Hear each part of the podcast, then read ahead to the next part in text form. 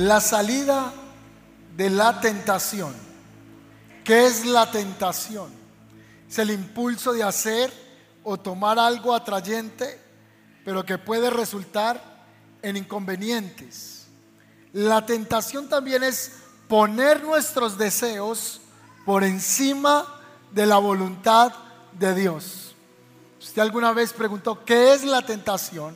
La tentación es poner mis propios deseos por encima de la voluntad de Dios. La Biblia dice, porque todo lo que hay en el mundo, en Primera de Juan, capítulo 2, versículo 16 dice, porque todo lo que hay en el mundo, los deseos de la carne, los deseos de los ojos y la vanagloria de la vida no proviene del Padre, sino del mundo. Y el mundo pasa y sus deseos, pero el que hace la voluntad de Dios permanece para siempre. Así que allí hay tres componentes. Los deseos de la carne, pero no son los deseos de la carne de la punta de anca ni del solomo que usted compra allá en la carnicería. Los deseos de la carne, esos impulsos de nuestro cuerpo, de nuestra naturaleza caída. Los deseos de los ojos quieren decir que estos ojitos tienen deseos de mirar cosas y de ver cosas de las cuales ellos se complacen. Deseos de la carne, deseos de los ojos y la vanagloria de la vida. ¿Qué es la tentación? Poner nuestros deseos por encima de la voluntad de Dios. ¿Ser tentado es pecado? Sería la pregunta. Ser tentado no es pecado. Entrar en tentación sí. En pandemia, después de conversar con muchas personas, me contaban que se enfrentaron a muchas y diversas tentaciones. Por ejemplo, hay personas que estuvieron viendo por días series en Netflix. Ya no había más que ver en Netflix. Y se anteponía sobre los quehaceres o el trabajo. Quizá otros fueron tentados a comer de manera desordenada. Así que muchos que tenían buena comida en la casa no salieron de pandemia delgados, sino que salieron más robustos. Otros entraron en pandemia en tentación a trabajos ilícitos. Muchos aprovecharon a ofrecer membresías gratuitas para nuevos clientes adictos en el consumo de cierto contenido. Se hizo muy famosa una red en ese tiempo que se llamaba OnlyFans. Así que los educadores, los profesores subían contenido de interés para que la gente comprara el conocimiento. Excelente plataforma. Pero luego se vio que esa plataforma serviría para tomarse fotos desnudos y luego poder vender su paquete de fotos desnudos. A través de las noticias principales en las redes sociales salían las cadenas pornográficas más grandes del mundo ofreciendo membresía gratuita para consumo de porno, gratis, porque estamos en pandemia. Así que muchas personas lograron entrar en esas tentaciones y quedar en ese lugar canjeados por el deseo que va por encima de la voluntad de Dios. Otras entraron en una tentación, otras y otros, en chatear con cantidad de personas tratando de encontrar un amigo virtual o una amiga virtual. La pregunta es, ¿cuál fue su mayor tentación en pandemia? En pandemia, ¿qué fue lo que más lo atacó a usted? La palabra ignorancia y tinieblas en hebreo significan la misma cosa. Como también la palabra luz y verdad son palabras sinónimas en el hebreo y significan una misma cosa. En Juan capítulo 8, 44 dice, ustedes son de su padre el diablo. Le está diciendo Jesús a los fariseos, cuyos deseos quieren cumplir. Desde el principio este ha sido un asesino y no se mantiene en verdad sea, está en tiniebla. Porque no hay verdad en él. Entonces vemos que lo que es tinieblas y mentira está unido. Es una palabra que en el hebreo denota lo mismo. Cuando él miente expresa su propia naturaleza. Está hablando de Satanás.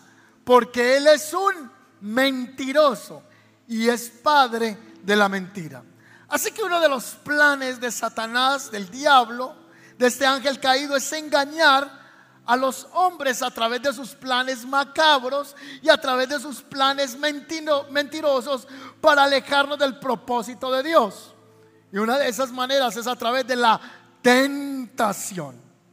¿Ha sido usted tentado esta semana? ¿Ha sido usted tentado este mes? ¿Fue usted tentado este día para hacer algo que no le agradaba a Dios? ¿Está usted en un momento de tentación constante? ¿Ha creído usted que la tentación no lo afecta, que usted puede dominarlo, manejarlo? ¿O está cediendo constantemente a la tentación? La tentación ataca a todo tipo de personas. La tentación ataca al poderoso y ataca al no poderoso. La tentación ataca al que está frío espiritualmente, pero también al que está metiéndose con Dios. La tentación ataca al niño, la tentación ataca al joven, la tentación ataca al adulto. La tentación toca la puerta en el grupo de liderazgo. La tentación toca la puerta en la casa de los pastores. La tentación toca la puerta del que está consagrado. La tentación ataca a todo tipo de personas. Tenga presente que la tentación puede venir en cualquier momento. Cuando usted menos se lo imagina, va a venir la tentación. Pero ceder a la tentación será allí donde tenemos que decidir mantenernos o abrir la puerta, porque ceder a la tentación nos va a llevar a la destrucción. Hay un versículo bíblico que leía antenoche en un devocional que lo quise tener en este mensaje. Y ese pasaje bíblico está en Ezequiel 18:30 y dice así: Por lo tanto, pueblo de Israel, juzgaré a cada uno de ustedes según sus acciones, dice el Señor soberano. Arrepiéntete y apártate. Arrepiéntete y apártate de tus pecados. No permitas que tus pecados te destruyan. La tentación viene como una oferta, pero si le abrimos la puerta a la tentación, al pecado, el pecado nos va a destruir. ¿Cuántos dicen amén a eso? Es así. Hay un pasaje que todos conocemos. Unos dicen que es una historia, un relato, una analogía. Otros dicen que es un invento de la Biblia, que la Biblia los escribieron los hombres. Eso es simplemente la suma de la ignorancia, porque la Biblia tiene pruebas arqueológicas, la Biblia tiene pruebas personales, científicas, proféticas, históricas, arqueológicas, psicológicas, antropológicas, que es una realidad. La Biblia nos habla de un relato en el Génesis del inicio de la caída del primer hombre, Adán y Eva. El relato dice así que la serpiente, que era Satanás, era más astuta que todos los animales salvajes que el Señor había creado. Así que cierto día se le acercó a la, a la mujer. Miren la preguntita que le hizo. Ayúdeme. Ahí viene la serpiente.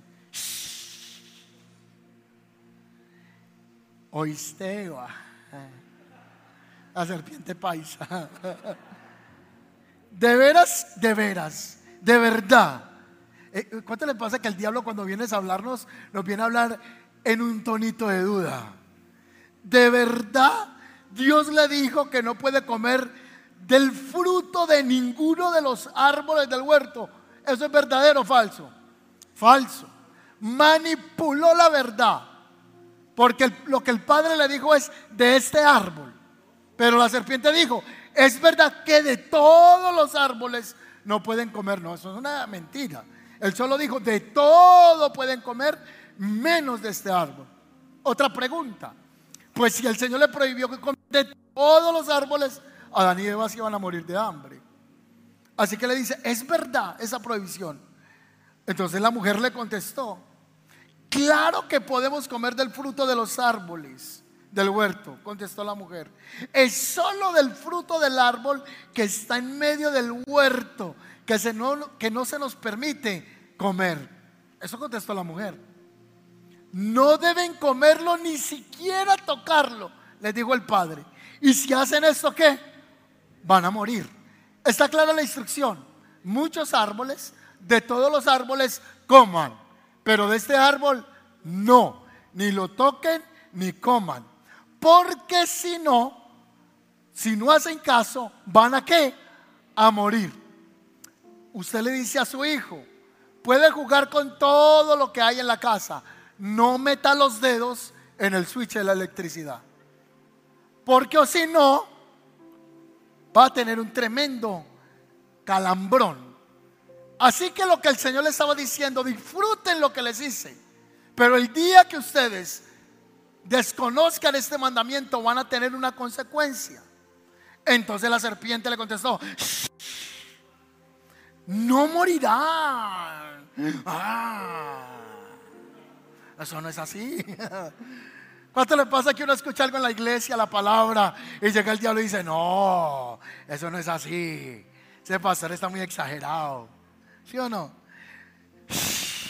No morirán. Dios sabe que cuando coman del fruto se le van a abrir los ojos y serán como Dios, con el conocimiento del bien y del mal. Y la mujer quedó convencida. ¿En serio? Ah, Él nos está ocultando eso.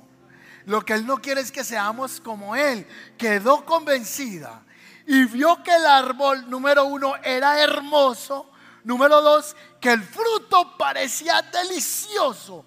Y quiso la sabiduría de ese fruto. ¿Cómo era el fruto? Delicioso, hermoso. Usted se imagina si yo le pongo en estos momentos aquí, no alcancé a traerlo, pero un coco Así, un coco, recién bajadito de la palma. Y al lado le pongo un postre de chocolate. ¿Qué le llama a usted más la atención?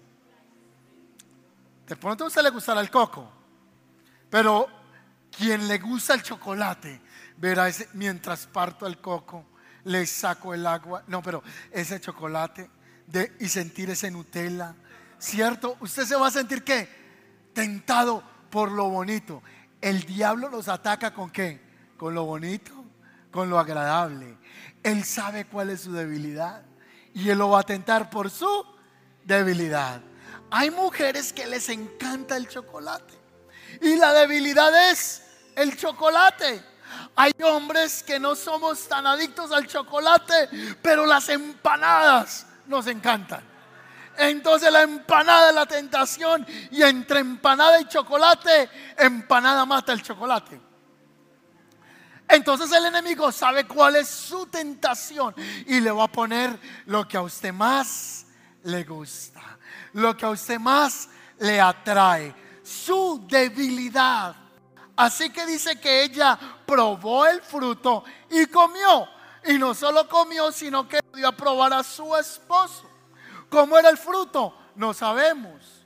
Siempre se pinta como una manzana. Pero la Biblia no dice qué manzana. Quizá fue un banano, una pera, un melón. No sabemos, pero tenía que ser atractivo. Así que ella prueba y le dice a su esposo que pruebe. Y cuando los dos comen, dicen que sus ojos les fueron qué? Abiertos y se vieron desnudos. Al atardecer se escuchó la voz del padre que estaba en el huerto y decía, Adán, Adán. Y Adán y Eva estaban escondidos. Así que no salían por ningún lado. Hasta que Adán salió y le dijo, es que tuve miedo y me escondí. Y el Señor le dijo, ¿y quién te enseñó a ti a tener miedo? Ah, es que la mujer que me dio, a vieja el problema, hermano. Todo iba bien cuando usted y yo vivíamos aquí solos. usted fue el de la idea. Todo estaba bien. La vieja que usted me dio acá, bonita, y, pero, pero lo metió en problemas. La mujer que me diste me dio a probar del árbol o del fruto prohibido. Se le echó la culpa a la mujer. El Señor miró a la mujer y la mujer, no, no, no, solo fui yo, la serpiente.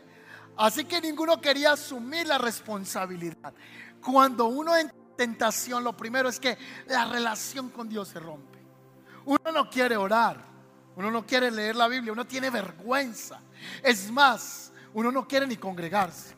Dice, yo a qué voy a la iglesia, levantar las manos. ¿Y cuántas veces le pasó que cuando usted cantaba había una vocecita que le decía, vos sí sos muy hipócrita? Entonces el enemigo está ahí atacando. Entonces viene la culpabilidad y es cuando el hombre se esconde. Así que el hombre se escondió y estaba tratando de hacer ropita con las hojas que estaba cogiendo en el huerto. Así que vamos a mirar tres aspectos en el pasaje. La verdad, la mentira y la codicia y la consecuencia. La verdad fue lo que Dios dijo. No coman esto, porque si lo comen van a morir. Esa era qué? La verdad. ¿Está conmigo? Traduzcamos a la casa. Cuando la mamá le dice al hijo, no haga esta. Esa es la verdad. Esa es la orden. Y se espera que el hijo haga qué? Caso. ¿Usted por qué está llorando? Dios le dije que no le metiera la mano a la vela, que se iba a quemar, pero no entendió. Esa es la verdad. Y la verdad es absoluta. La verdad no tiene variación. Eso es lo que Dios le dijo al hombre. Si lo hace va a tener consecuencias. ¿Cuántas consecuencias usted y yo hemos tenido por entrar en tentaciones? ¿Cuántas cosas hemos cargado por haber entrado en un adulterio, en una fornicación, en un robo, en un negocio ilícito? Por haber hecho cosas que no le agradan a Dios. Y hasta hoy estamos cargando esas consecuencias. Lo número dos fue la mentira de la tentación. Ah, eso es mentira. Ah, eso no es así. Cuando usted está siendo tentado, usted sabe lo que dice la palabra, pero hay una vocecita por allá. Ah, tampoco. Una cana al año no hace daño. ¿Sí o no? Está el enemigo ahí hablando. Esa es la mentira y la tentación. Luego Santiago dice que cada uno es atraído cuando de su propia concupiscencia. ¿Con qué? Uno cuando escucha esa palabra ni la entiende. Cada uno es atraído de su propia concupiscencia. En otras palabras, cada uno es atraído de su deseo más profundo. Porque lo que a mí me tienta no es lo que la tienta a usted. Su tentación es diferente a la mía. Yo tengo mis tentaciones y usted tiene sus tentaciones. En serio, pastor, usted es tentado, imagínese. Y usted también. Las mías son diferentes a las suyas. ¿Es pecado la tentación? No, es pecado ceder a la tentación. Así que Santiago dice, cada uno es atraído cuando de sus propios deseos profundos es arrastrado. Entonces allí entra la codicia. Así que la mujer entró en la zona peligrosa, la zona de la codicia, la zona de dialogar con la serpiente cuando uno está siendo tentado, no puede tener conversaciones con la serpiente. No se puede quedar ahí contemplando la tentación porque va a caer. Usted no es Dios. Yo no soy Dios. Usted no puede confiarse de su carne. Usted y yo no podemos quedarnos hablando con la serpiente. La, la palabra nos habla en Romanos 6:23 porque la paga del pecado es muerte. Toda tentación a la que le cedemos nos va a llevar a la muerte. ¿Está conmigo? Mas el regalo de Dios o la dádiva de Dios es vida eterna. Cristo, Jesús, Señor nuestro. Hay una bendición de negarnos a la tentación. ¿Cuántos dicen amén a eso? ¿Ha sido tentado usted este mes? Fue tentado esta semana, fue tentado hoy. ¿Se dio a la tentación o está en la zona de la tentación profunda? Está a punto de continuar a ir a hacer ese pecado. La Biblia nos habla de algunos casos, yo no voy a hablar, sería amplio, solo específicamente le voy a hablar de algunos casos de tentaciones. La tentación por el poder, el poder religioso, lo tocó a los hijos de Corea eran unos líderes en el Antiguo Testamento y dijeron, pues si Dios habla por Moisés, también Dios puede hablar por nosotros. Y entraron en la tentación del poder. Ese tipo de líderes que decía, a mí no me importa lo que está haciendo el líder, yo también quiero ser líder y ser reconocido. Si Dios habla, habla por mí. ¿Cree usted que eso puede pasar hoy día en las iglesias? No es que si Dios usa al pastor, me usa a mí. ¿Y eso es verdad o es mentira? Es verdad. Pero hay algo que se llama sujeción a la autoridad. Entonces ellos dijeron, vamos a hacer lo que queremos. Y Dios le dijo a Moisés, córrete del, del templo, del tabernáculo, porque los voy a judicializar. y se abrió la tierra y dice la escritura que se tragó como a 300 hombres que descendieron vivos al Seol porque fueron tocados en la tentación del poder, la tentación del orgullo. Eso es lo que uno se la sabe todas. No, ¿qué me va a venir a decir a mí? Cuando usted me venía a decir esto, mi hijo, cuando usted volaba, no, no, cuando usted, ¿cómo es que dice? Cuando usted corría, yo volaba. Y cuando usted volaba, yo iba en cohete. A mí no me diga lo que yo tengo que hacer. El orgullo es una de las áreas de tentación. El orgullo en la pareja. Esto lo sabemos los que estamos casados. Cuando uno está en crisis con la esposa o con el esposo, de malas, que él me hable primero. El orgullo. Entonces nos afecta la tentación del orgullo. La tentación por el dinero. Ay, pastor, es que ese negocio yo sé que, que eso no está bien, pero es que solo es un kilito de coca nomás. Va, pastor, y el diezmo, le va a dar el 20. ¿Cuánto necesita para la carpa en el oriente? Le va a dar el 20%, pero bendígame esta cocaína, pastor. No es chiste. Un hermano vino donde el pastor para ir a bendecir unas cosechas. Así, tengo una cosecha muy productiva. Y si sale toda esa cosecha, vamos a dar el diezmo a la iglesia. Entonces el pastor se fue contento a orar por todas esas cosechas. Padre, bendice esta cosecha, multiplícala. Y el pastor salió de la reunión y le dijo, bueno hermano, y cuénteme, ¿la cosecha es de qué? Y el hermano le dijo, pastor, es de marihuana.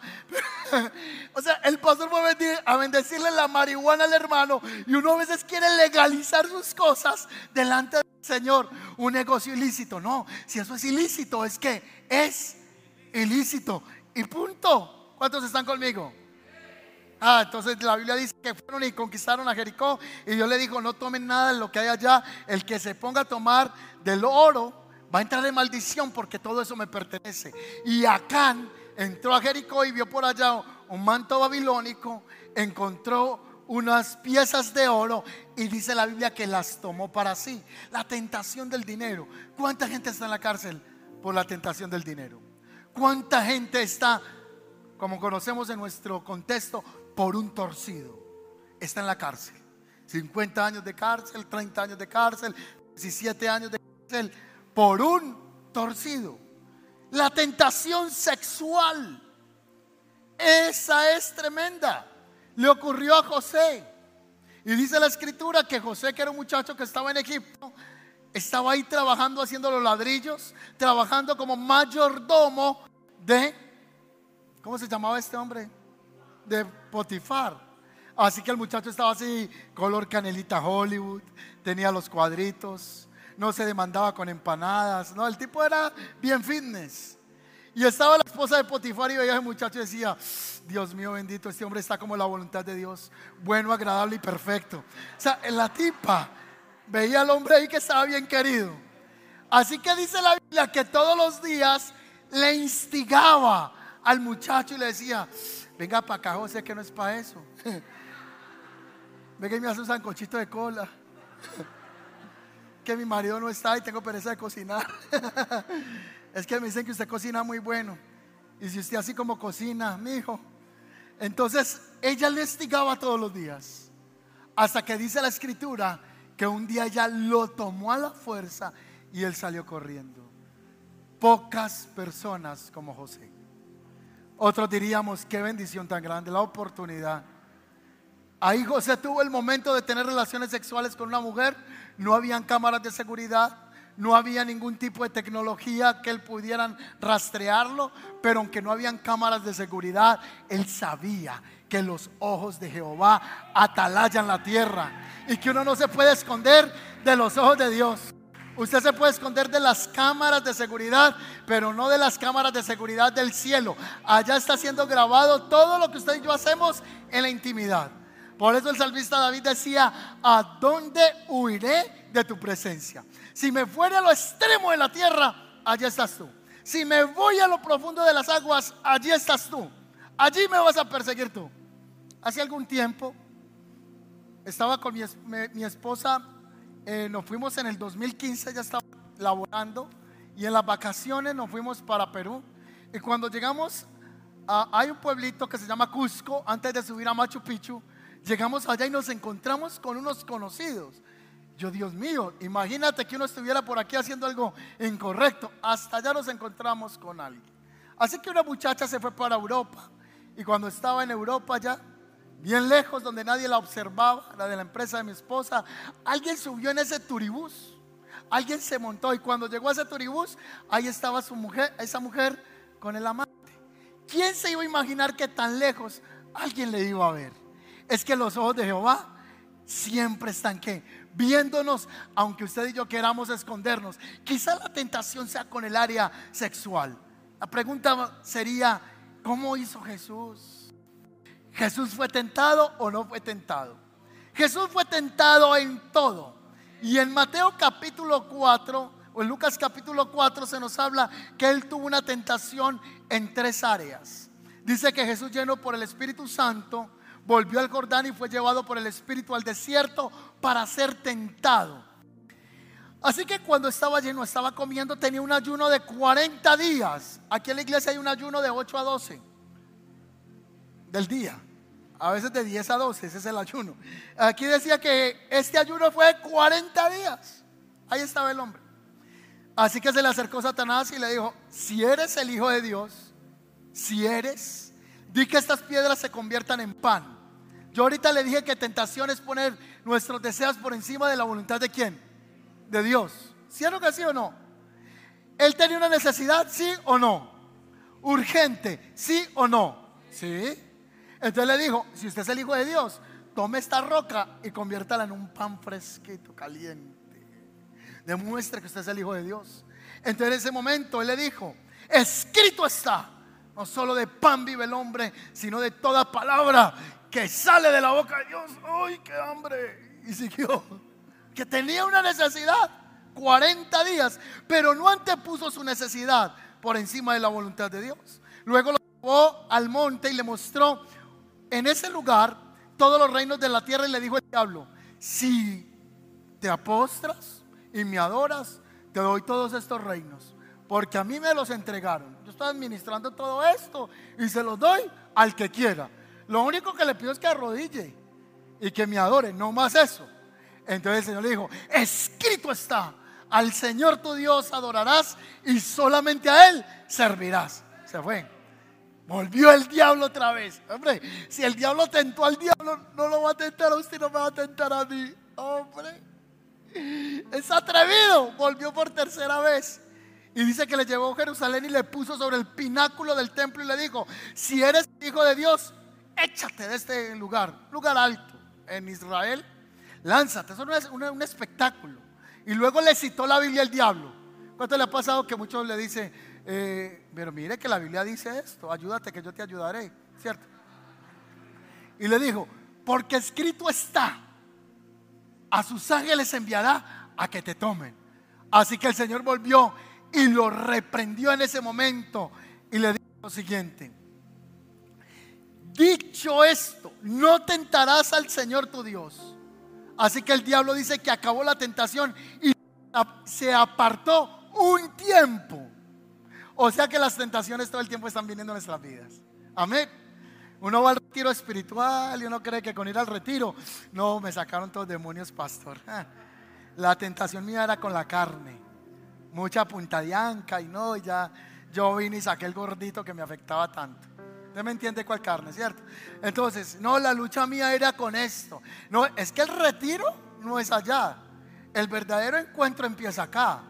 Usted allá en el retiro espiritual lo atienden, los que han ido al retiro, uno lo atienden mejor que en un hotel cinco estrellas, que el tintico, que el agua, desayuno, almuerzo, comida, ministración, abrazos, besos, liberación, la sorpresa. Ay, uno dice, hagamos una enramada, pastor, y quémoslo viviendo acá.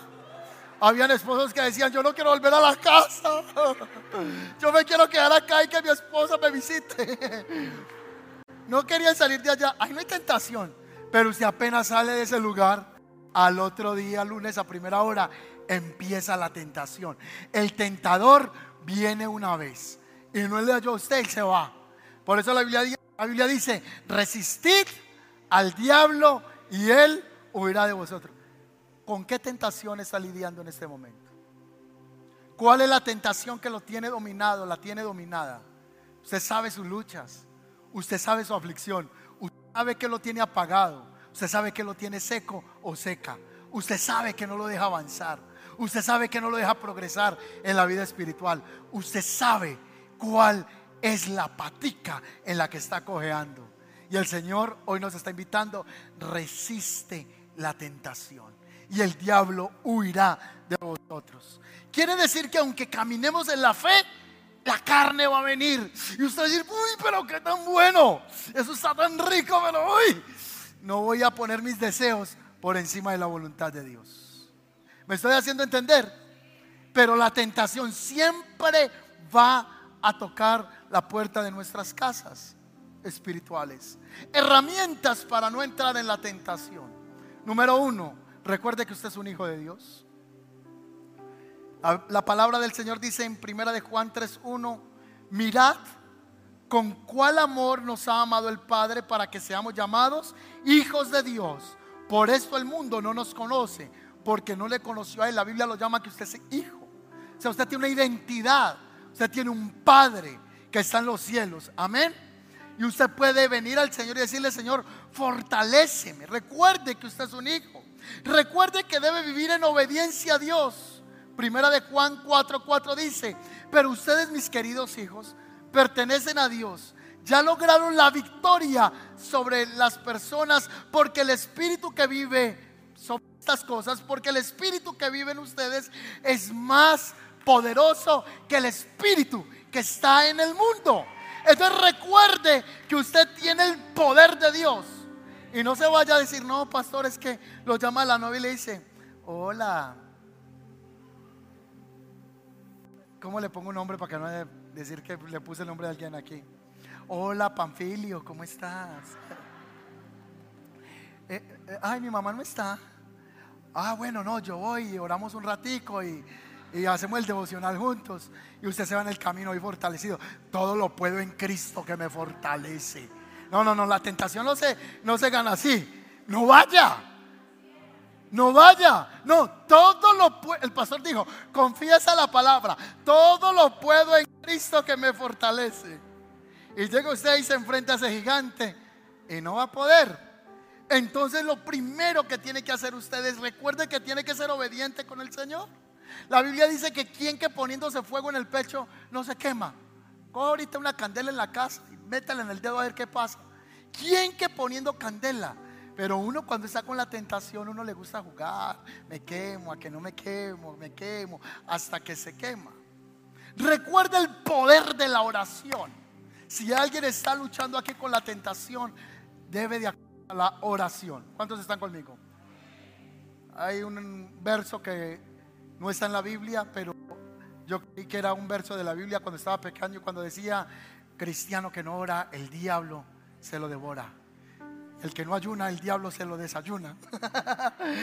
Hay que orar. Usted tiene que sacar tiempos para orar. Si usted no tiene comunión con Dios, viene el diablo y le viene la tentación y usted le va a qué? a ceder inmediatamente. Hay un poder en la oración. Mateo 26, 41 dice, velen y oren para que no entren en tentación. Si las únicas veces que usted ora es cuando viene a la iglesia, santo. Si las únicas veces que usted ora es cuando va al grupo conexión, que oran 10 minutos y el resto es asado, santo. Usted tiene que sacar tiempo para orar en intimidad. Usted tiene que sacar tiempo para tener comunión con Dios. ¿Cuántos dicen amén a eso? Sed sobrios y velad porque vuestro adversario el diablo anda como león rugiente buscando a quién. Devorar. Él está buscando a quién devorar. Resístalo firme en la fe, sabiendo que los mismos padecimientos se van cumpliendo en nuestros hermanos en todo el mundo. No permitas que cedamos ante la tentación. Fue la oración que enseñó Jesús. ¿Recuerdan eso? Padre nuestro. Pero así cae todo el mundo en tentación. Así como hacíamos el Padre nuestro antes. Padre nuestro que estás en los cielos, santificado sea tu nombre a la carrera. Y le llega la tentación redondito. En el modelo de Jesús en la oración, Él dice, no me metas en tentación, versión del 60, pésima traducción. No es me metas, Él no mete a nadie en tentación. La NBI, la nueva traducción viviente, dice que no ceda ante la tentación. Permíteme que yo no ceda ante la tentación. Hay que hacerlo por medio de la oración. Recuerde el poder de declarar la palabra. Tome su Biblia, ráyela, compre colores. Ay, pastor, estoy súper dominado por este pecado. ¿Cuándo cogió la Biblia de última vez? Ay, pastor, es que siento que la carne me está devorando. Siento que este pecado de la mentira, siento que este pecado del engaño, cual sea la tentación, la pregunta es, ¿lee la Biblia? Usted saca tiempo para rayar su Biblia. No, yo la leo en la iglesia y ni la trae. Solo lo que vemos en pantalla. Entonces, si eso es lo que usted consume de Biblia, Imagínate, tienes que leer la Biblia en semana. Cómprate la Biblia. Saca ratos para rayar la palabra. Deja que el Señor te hable. Descarga en tu celular y versión. Haz devocionales en la noche. Lee la palabra en el día. Y comienza a llenarte de la palabra de Dios. Muchas tentaciones no se van a superar con consejerías. Mucha gente viene por una consejería y eso no se trata de consejería. Hay que decirle a la persona, lea la Biblia y ore. Aquí en la iglesia necesitamos tener el, Instituto Bíblico BOA. ¿Sabe cuál es el Instituto Bíblico BOA? Biblia, oración y ayuno. hay que leer la Biblia, hay que orar y hay que tener tiempo de intimidad con el Señor. Y eso nos va a evitar mil consejerías. Porque los demonios no salen con consejerías. Los demonios salen con oración, con leer la palabra. Es más, eso ocurre tanto en las iglesias que se libera al mismo 50 veces. Porque no tiene transformación de la mente. Todavía no hemos entendido eso, lo que es la liberación. La gente cree que la liberación es solo la manifestación de la entidad espiritual. Cuando San Pablo lo deja claro, transformaos por medio de la renovación de vuestro entendimiento. Entonces, no hay, no hay transformación si no hay renovación. ¿Cómo me transformo yo? Leyendo la palabra, congregándome, yendo al grupo, orando. Es la manera que la persona alcanza libertad.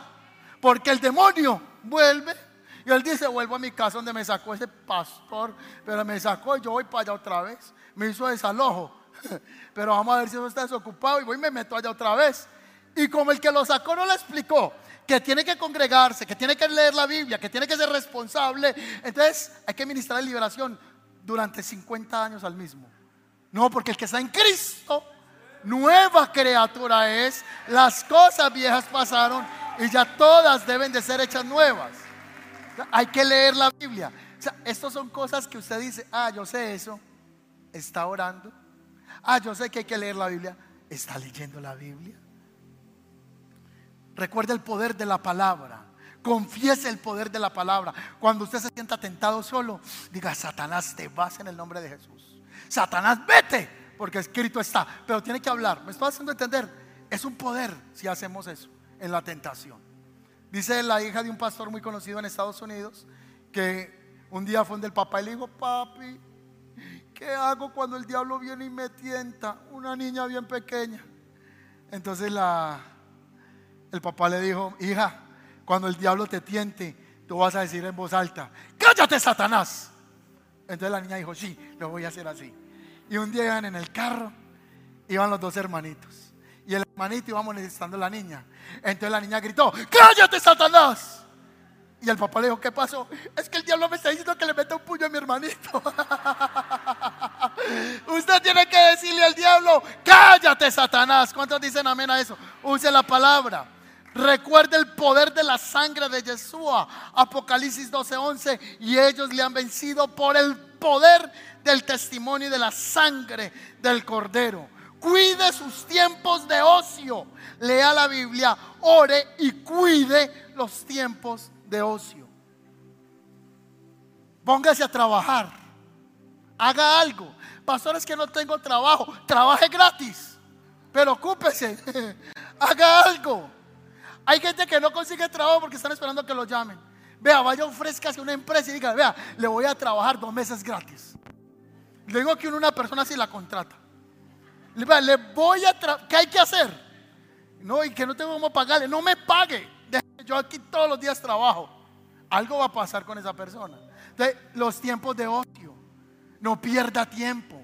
No se quede hasta altas horas de la noche viéndose un programa solo con el canal ese de, de suscripción en línea porque puede ser tentado. ¿Me estoy haciendo entender? No lo haga. Usted y yo ya sabemos cuáles son nuestras debilidades. Y cuando no lo hacemos, eso se llama orgullo. Pero cuando uno dice, no, yo no me quedo acá porque el que tiene, lo va a decir, el que tiene rabo de paja no se va a acercar al fuego porque se va a qué? A quemar. Entonces yo mejor no me quedo acá porque yo sé mi debilidad y has ganado otra victoria. Has ganado otra victoria. En un tiempo de ocio, dice que David se quedó un día en la casa, no se, fue a, no, se fue no se fue a trabajar, no se fue a la guerra, se quedó durmiendo y cuando se levantó, ya usted sabe la historia, una mujer se está bañando desnuda. Allá estaba ella, cuando me baño se tapa el caño, porque me baño una vez al año. Y el rey David dijo, Dios mío, mandó a traer a la muchacha, tuvo relaciones sexuales con ella ¿Y qué problema le desencadenó ese, ratico de pasión? Ese ratico de pecado por no estar donde él tenía que estar. No le dé lugar al diablo. Ocúpese. No piense que usted puede vencer en sus fuerzas la tentación. Pero le concluyo hoy el mensaje. Se puede vencer la tentación. ¿Cuántos creen eso? Diga conmigo, yo puedo vencer. Pero dígalo ahora con fe. Yo puedo vencer la tentación en el nombre de nuestro Señor. Usted va a vencer la tentación contra el cigarrillo. Escúcheme lo que le voy a decir. Usted va a vencer la tentación contra el licor. Usted va a vencer la tentación contra la homosexualidad. Usted va eh, con el desorden inmoral. Usted va a vencer la tentación para estar en pecados que no le agradan a Dios. Usted puede vencerlo. Alguien me va a decir, pastor, ¿estás hablando de discriminación? No. Es que esos días atendí a un joven que me dijo, por mi desorden sexual, hoy tengo sida por andar acostándome con hombres. Escúcheme lo que le estoy diciendo. Usted va a vencer la tentación, porque la paga del pecado es tristeza, es aflicción, pero el regalo de Dios es vida eterna. Tú vas a vencer la tentación contra la pornografía. ¿Cuántos dicen amén? Tú vas a vencer la tentación contra la pornografía, la prostitución. Vas a vencer la tentación de estar yéndote a las discotecas a beber, a gritar, cuando ya tú eres pueblo de Dios, adquirido por Dios. Tú no tienes nada que estar haciendo en lugar que son antros del diablo. Ya tú eres un pueblo escogido por Dios. Ay, yo no sé a quién le iría ahí algo. Yo no sé a Dios a quién le está hablando. Ay, ay, ay. Ya usted no está para esas ratoneras. Usted ya es parte del cuerpo de Cristo. Ah, usted va a vencer la tentación. Identifique esta noche qué le está tentando y qué decisión radical va a tomar contra esa tentación. Si usted está siendo tentado en un área, busque una persona espiritual que le ayude a salir adelante. Si usted tiene problemas de inmoralidad y es mujer, le ruego que no busque un hombre. Busque una mujer de Dios. Porque no quiere decir que buscar otra mujer le vaya a ayudar. Porque no sabemos si esa mujer tiene problemas de identidad y ahí te vas a conectar también con ella. ¿Me estoy haciendo entender? Es que en los retiros siempre dicen las mujeres acá, los hombres acá están a salvo. No, no, no, no. Mujeres acá y hombres acá, no sabemos quién es quién. Entonces usted pídale discernimiento a Dios, un hombre de Dios. Pastor, estoy teniendo esta lucha. Tengo este pecado. Créame que aquí a nadie vamos a juzgar. Créame que no lo vamos a ver como un moco. Créame que no lo vamos a señalar. Necesitamos fortalecernos los unos a los otros. Tú tienes esa lucha, cuenta conmigo y me vas a llamar. Y cuando caigas, vas a saber que el Señor va a seguir obrando en tu vida. Pero toma una decisión radical ya. Pastor, es que tengo una mujer en el trabajo y es que ella es mi tentación. Sálgase del trabajo. Pastor, entonces, ¿cómo sostengo la casa? Entonces, por favor, abandone ese pecado ya.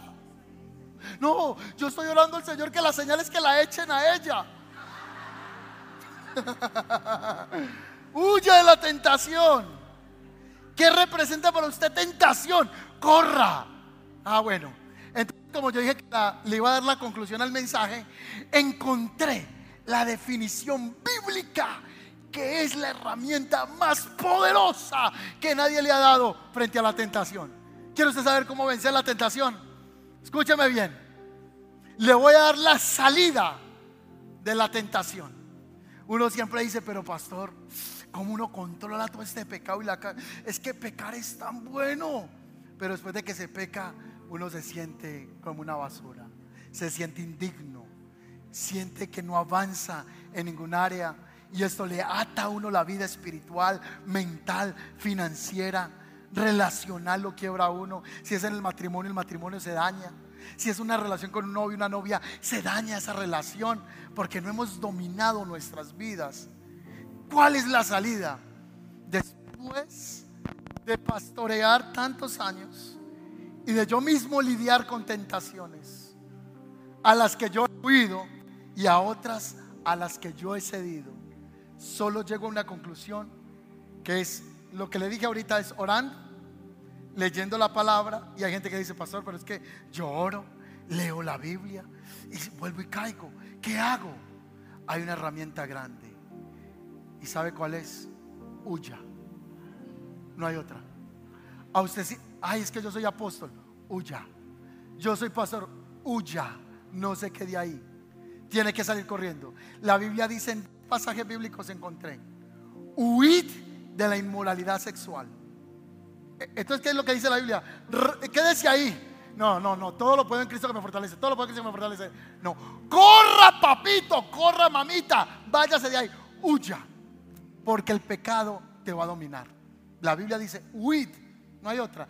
Si usted ya sabe que el pecado suyo es estar chismoseando, no se siente con esa persona a chismosear del otro. Si usted sabe que la tentación suya es ir a una casa y ver algo por ahí mal puesto y robárselo, no vaya a ese lugar. Si usted sabe que la tentación suya es fumar, haga un mecanismo de huir de esa situación. Si el problema suyo es la computadora, que usted está con el muchacho ahí, hola, tren, hola bebé, y está usted chateando, no coja el celular a esa hora. No chatee a la una de la mañana. Pastor, es que es un hermano de la iglesia que me dice que me necesita. Son las 2 de la mañana y me dice, estoy solo y desamparado. Y usted le dice, venid a mí todas las que estáis cansadas y cargadas, que yo las haré descansar. No, huya. Bloquea el celular a esa hora. No le conteste. No hay otra manera. Otra parte donde encontré de huir es huyan de la idolatría. ¿Qué quiere decir eso? Todo lo que usted le pone en primer lugar que sea Dios, se llama qué? Idolatría. Si a usted lo invitan a tomar, usted sabe que a usted le gusta el guaro, usted sabe que a usted le gusta el aguardiente, usted sabe que usted un, ay, qué rico un aguardientico. Ah, ah. Usted sabe que usted no se puede tomar una cerveza, se toma una y termina tomando de tres cajas. No lo haga. Usted sabe que lo invitan a la discoteca y termina en el prostíbulo. Cor ¡Huya! Diga, no, no, no, no, no, yo ya no voy a estar hoy. Tengo grupo conexión hoy. Eso es lo que tiene que hacer, correr. Pero si usted se sienta, se toma la primera, no, es que vamos a un grupito de amigos y vamos a compartir en tal lugar. Huya de la tentación. Si esto haces, que el Dios Padre te bendiga, te guarde, bendiga tus decisiones y bendiga tu vida espiritual. Yo espero que esta palabra a alguna persona hoy le haya bendecido. Espero haber sido el transmisor del mensaje de Dios para alguien está a punto de ceder a una tentación o alguien que vive en esa tentación y lo está destruyendo. Ezequiel dice, no dejes que tus pecados te destruyan. Ven al Señor. Colóquese sobre sus pies. Vamos a traer nuestras debilidades delante del Señor. Hoy veo aquí en este auditorio y los que estamos por la internet, un cúmulo de personas que somos débiles y frágiles. La Biblia dice que nosotros somos vasijas de barro, pero que en esas vasijas de barro tan débiles a Él le plació poner el tesoro de su conocimiento. En mí está el tesoro del conocimiento del Salvador. Él habita en mí. Pero Él también ha prometido que nos va a dar la victoria frente a la tentación. Sí se puede vencer la tentación. No crea que usted es Dios y que solo lo va a poder hacer. Reconozca que usted es el blanco del diablo. Reconozca que Él puede engañarle. Reconozca que Él pueda destruirle. Pero también reconozca que usted en Cristo todo lo puede. Levanta sus manos. Yo le voy a invitar que en su intimidad, en este instante, oremos al Señor. ¿Cuál es su tentación? Lo que es la lucha del chisme para uno, para el otro lo sexual. Lo que es en el área sexual, para otro será en el licor. Lo que será para otro la pereza, lo que sea, cualquier sea su lucha. Yo le voy a invitar que usted venga delante del Señor. Y hoy voy a ver la sangre de Cristo limpiándonos de toda maldad. Y que se rompa el poder del pecado. El poder del pecado. Créeme que no vas a salir de la tentación solo con consejerías. Necesitas orar. Necesitas ir en la noche, tomar tu Biblia. Necesitas cerrar tus ojos y meditar en el Señor. Levanta sus manos. Vamos a hacer una oración al Espíritu Santo. Espíritu Santo, yo te pido que traigas tus fuerzas, no nuestras fuerzas, para vencer el pecado. Ahí veo el Espíritu de Dios trayendo fortaleza. Y el Señor se llama también todo espíritu de culpa, que eso en vez de guiarte al arrepentimiento, se vuelve una adicción más profunda que te hace que consumas más de la culpa. Cada vez que caes, sientes que bajas pisos y pisos más y más. Pero puedes venir delante del Señor y recuerda que yo te dije, eres hijo, eres hija. Y la sangre de Cristo te limpia de todo pecado. ¿Cuánto te ama el Señor? ¿Cuánto te ama el Señor? Dios te ama, Él, tienes un Padre que te ama. Él se compadece de sus hijos porque Él también fue tentado en todas las cosas como nosotros. Él fue sin pecado. Él es nuestro modelo. Vas a poder vencer la lucha contra la droga. Vas a poder vencer la lucha contra la nicotina. Vas a poder vencer la lucha contra la lujuria. Quizá mañana va a venir otra vez ese ataque de la lujuria, ese ataque del vicio, cual sea el ataque pero vas a tener la fuerza para decirle, apártate de mí, Satanás. Escrito está. Hay una unción que está cayendo en esta noche, en este lugar. Yo, yo siento un bálsamo de Dios aquí esta noche. Yo siento como cadenas se están rompiendo. Siento gente que está siendo liberada. Yo estoy sintiendo esta noche que Dios está trayendo un descanso, una paz, una libertad. Al Señor alguien le dice, levanta tu cabeza, levanta tu cabeza, porque eres hijo, levanta tu cabeza. Yo me llevo tu vergüenza, yo me llevo tu dolor. Yo te voy a dar fuerza. Búscame la intimidad. Búscame y te voy a levantar. Búscame y te voy a dar fuerzas. Búscame y te voy a levantar de toda tentación que el enemigo quiere que entres. Vamos, tráele al Señor esa tentación que tú tienes. Y ofrécela al Señor y dile, Señor, dame fuerzas. Dame fuerzas. Porque yo te quiero amar a ti, Señor.